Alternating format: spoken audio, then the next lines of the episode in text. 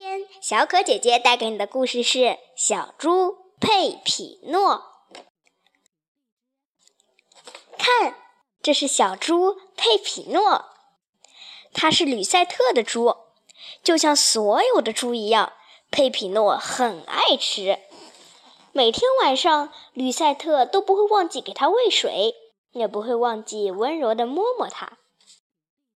可这天晚上，吕赛特去给佩皮诺喂水的时候，发现佩皮诺不见了。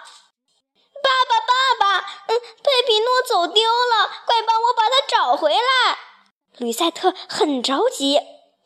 明天吧，乖孩子，现在太晚了，该睡觉了。爸爸说。可是怎么能睡得着呢？吕赛特一直在想，佩皮诺去哪里了？他现在一定又饿又渴又害怕。嗯，他为什么要跑走呢？第二天，公鸡还没打鸣呢，吕赛特就拉着爸爸出了家门。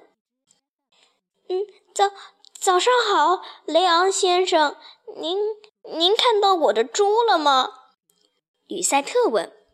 没看到，我要是看到了，非得好好教训教训他。雷昂先生不高兴地说：“早早上好，奥尔登斯夫人，您看到我的猪了吗？”吕赛特又问。“没看到，我要是看到了，非得好好教训教训他。”奥尔登斯夫人抬高嗓门说：“早上好，朱利安先生，您。”看到我的猪了吗？吕赛特特别不甘心。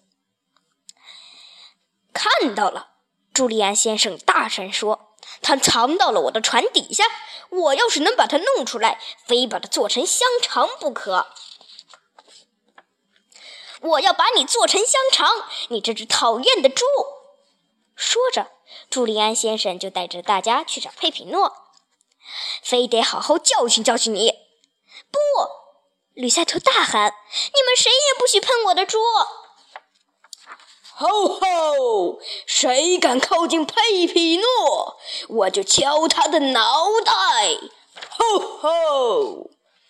就在这时，来了一头可怕的大熊，他大声说：“我是森林里的精灵，佩皮诺是我的朋友。”吼吼！快走开，不然我把你们都变成小猪！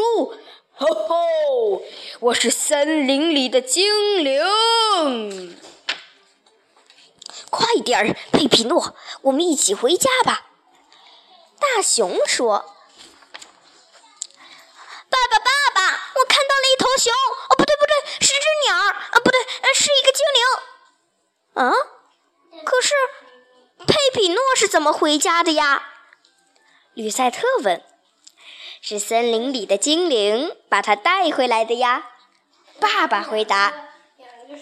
好了，小朋友，小猪佩皮诺的故事就讲完了。